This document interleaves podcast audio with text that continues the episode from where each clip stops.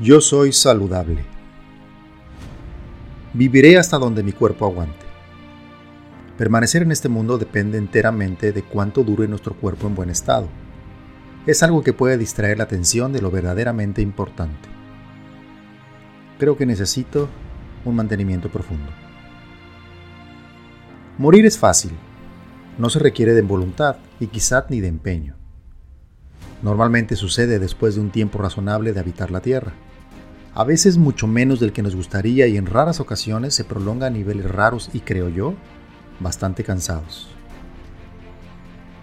Como no requerimos en realidad ningún esfuerzo para morir, normalmente no le prestamos atención al hecho de que va a suceder en algún momento. Quizá porque nos da miedo pensarlo, quizá porque es ocioso hacerlo o porque lo vemos tan lejano que creemos que es algo que le sucede a todos menos a mí. Por lo menos no ahorita pero el momento llega. Y como es inevitable, algunos se preparan durante toda su vida para bien morir. En realidad nunca he entendido bien ese concepto. Creo que comulgo mucho más con el bien vivir. Pero así las cosas. Prepararnos para ese momento requiere de mucho temple, mucha responsabilidad para no dejar problemas y de mucha valentía para no enloquecer en el proceso. La naturaleza no se equivoca y mucho menos Dios. Las cosas que no fueron creadas por el hombre son perfectas. No hay horror alguno en su diseño y mucho menos en su duración. Dura lo que tienen que durar porque así fueron diseñadas. Pero como los animales, las plantas y las cosas creadas por la naturaleza no tienen la voluntad de modificar su estructura natural por voluntad, no se preocupan por lo que van a durar o no. ¿Es el humano el único que puede alterar su existencia con respecto a su duración? A veces pienso que es menester hacer todo lo posible por durar mucho menos de lo que la naturaleza marca que debería de durar su existencia.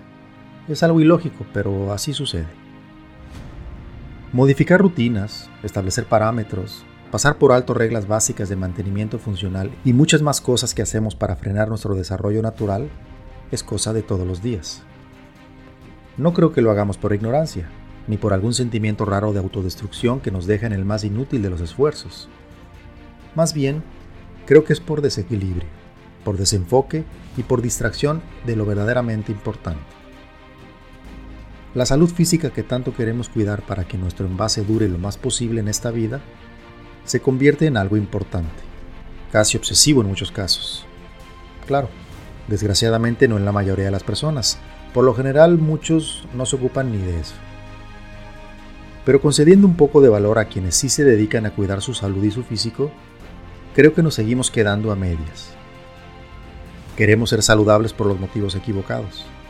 Buscamos la salud y el bienestar físico para evitar problemas, para no sentirnos enfermos, para prevenir posibles padecimientos, para vernos bien, para construir un cuerpo envidiable, para generar comentarios favorables de los demás, en fin, para engañarnos en tratar, solo en tratar, de que lo inevitable llegue.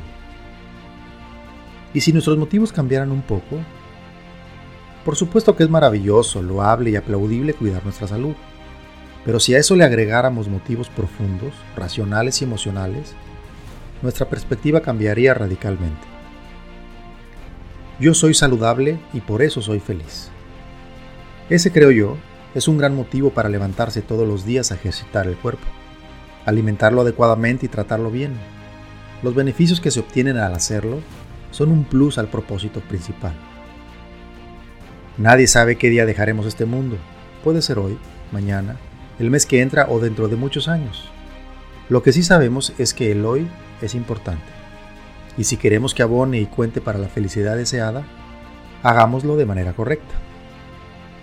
Seamos saludables, no solo para alargar nuestra vida, sino para vivirla todos los días a plenitud, con la conciencia de ser la mejor versión de nosotros mismos. Inspírate, motívate y toma acción.